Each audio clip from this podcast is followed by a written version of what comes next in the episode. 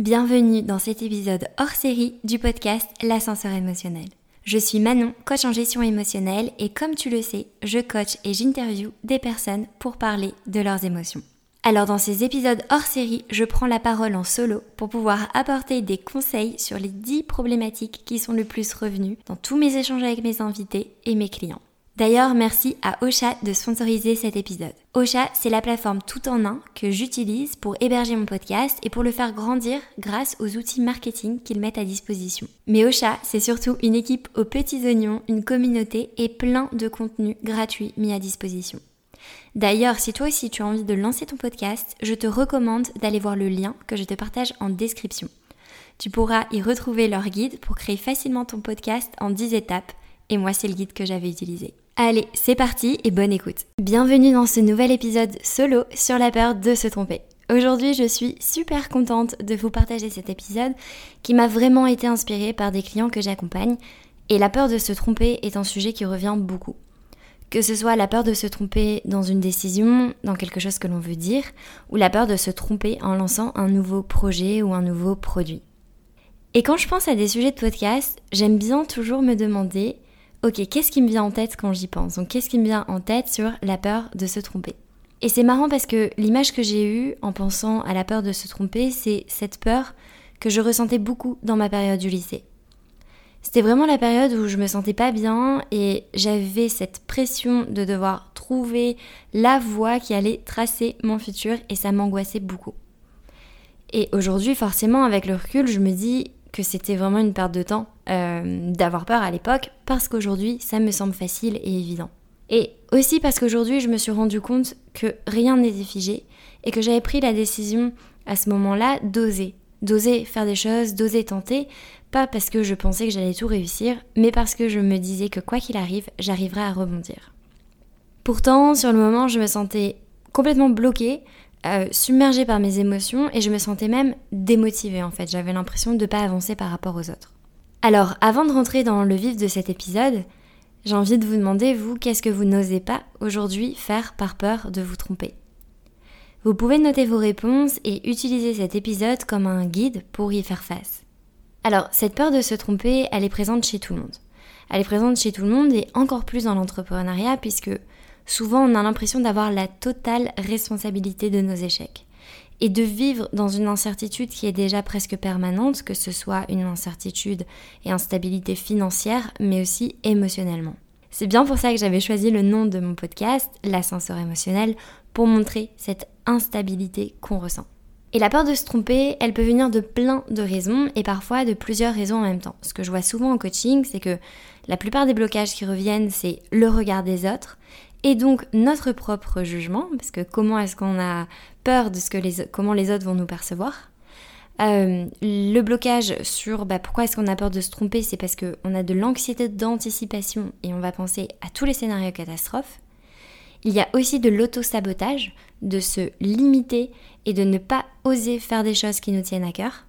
La peur de ne pas être crédible aussi, quand on a peur de se tromper sur quelque chose qu'on va dire, et de si on se trompe, de ne pas savoir comment rebondir parce qu'on se sent sans filet de sécurité. Aujourd'hui, pour affronter cette peur, on va voir deux étapes. La première étape, c'est comprendre les conséquences de cette peur de nous tromper, c'est-à-dire quelles sont les conséquences sur nous aujourd'hui, mais sur du long terme. Et la deuxième partie, ça va être les stratégies pour gérer et surmonter cette peur, avec plein d'outils de coaching. Alors, on va commencer par les conséquences de cette peur parce que je pense qu'elles vont au-delà de ce qu'on peut euh, penser et dans cette partie, il me semble vraiment important de souligner que la peur de se tromper, c'est une réaction émotionnelle naturelle.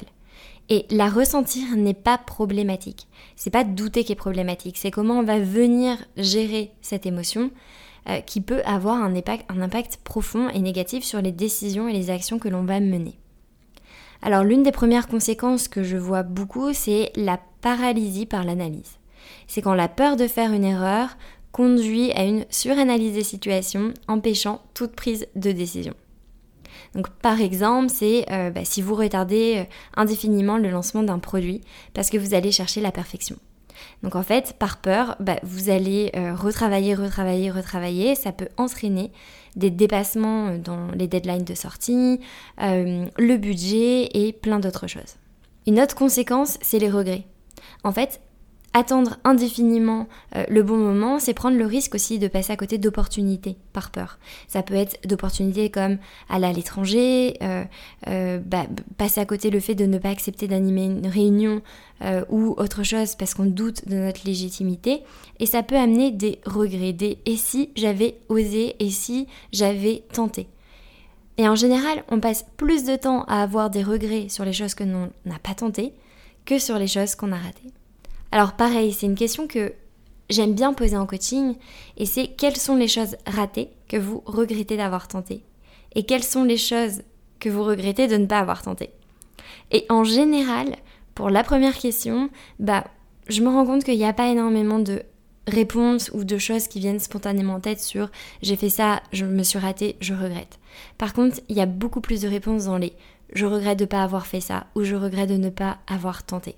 Et donc en fait, ce qui est important, c'est que cette peur, elle n'a pas seulement un impact court terme sur une décision, mais elle a un impact long terme qui peut modifier en fait notre confiance en nous, notre estime de nous et du coup notre bien-être.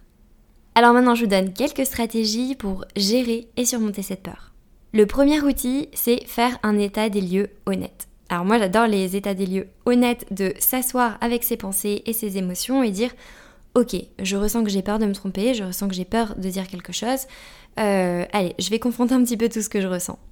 Et c'est mettre à plat du coup de se dire, bah, si j'ai peur, moi je vais prendre par exemple de quand j'avais lancé ma formation l'année dernière, pour venir décortiquer avec vous. Euh, ok, quelles sont les compétences ou les choses en lesquelles j'ai déjà confiance pour lancer cette formation? Bon, bah, ça peut être par exemple, euh, j'ai déjà confiance en mes outils de coaching, en ma capacité à apporter des transformations parce que je le vois avec mes clients.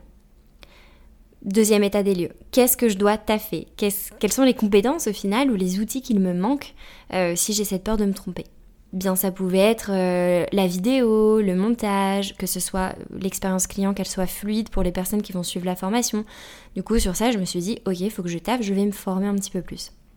Et on peut se demander aussi nos expériences. Parce que, en fait, ce que je remarque beaucoup, c'est que quand on doit prendre une décision ou faire quelque chose de nouveau et qu'on a peur de se tromper, c'est parce qu'on a l'impression de partir d'une feuille, blanche. Mais c'est rarement le cas. Moi, par exemple, je me disais, mais je pars pas d'une feuille blanche, c'est une nouvelle formation, mais j'ai des centaines d'heures de coaching, euh, j'ai beaucoup de transformations clients, euh, j'ai un podcast. Donc voilà, c'est venir euh, faire un petit peu un état des lieux pour vous rappeler que c'est pas parce qu'une situation est nouvelle que vous partez de zéro. Et la deuxième piste pour pouvoir euh, passer au-delà de la peur de se tromper, c'est de laisser tomber le perfectionnisme. Et c'est l'importance de reconnaître que des fois, on n'a pas toutes les informations, on n'a pas toutes les cartes en main, mais que bah, pour agir, il faut accepter qu'il n'y a pas de décision parfaite et que des fois, on fait juste de notre mieux. Et c'est hyper important de le rappeler parce que même si on l'oublie, tout le monde fait ça autour de nous.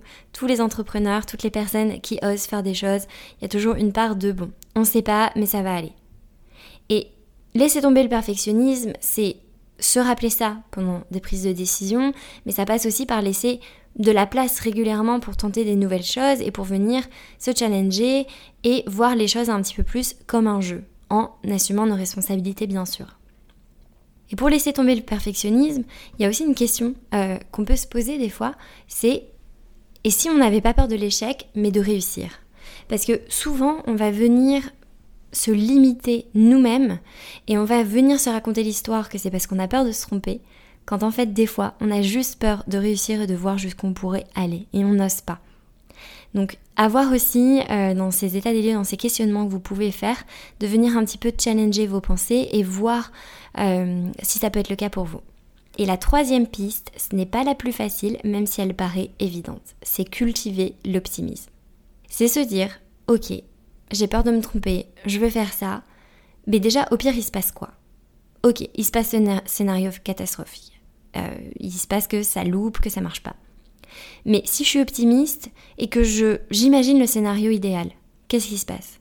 Et en fait, en cultivant ça, en visualisant vos, votre réussite ou en tout cas le chemin que vous allez pouvoir, le bout de chemin que vous allez pouvoir mettre en place et accomplir, vous allez venir mettre votre attention et vos efforts dans cette voie-là et ça va développer en vous en parallèle un sentiment de confiance en votre capacité à agir et surtout en votre capacité à rebondir en cas d'échec. Alors pour conclure cet épisode, j'ai vraiment envie de vous encourager à noter ce que vous n'osez pas dire ou pas faire par peur, et à venir suivre la trame de cet épisode pour faire le tri dans vos pensées et me dire si vous allez passer à l'action sur les choses que vous avez notées. Vous pouvez m'écrire sur Instagram, sur LinkedIn ou me retrouver dans ma newsletter pour me répondre justement ou m'envoyer euh, un petit peu vos, bah, votre ressenti par rapport à cet épisode. Les liens sont en description. J'espère que cet épisode vous a plu. Vous pouvez lui laisser 5 étoiles pour m'encourager. Je lis tous vos retours. C'est tout pour aujourd'hui. N'hésite pas à m'écrire sur mes réseaux pour me dire ce que tu en as pensé. Et si cet épisode te plaît, tu peux le partager en me taguant ou lui laisser 5 étoiles. Merci et je te retrouve au prochain épisode.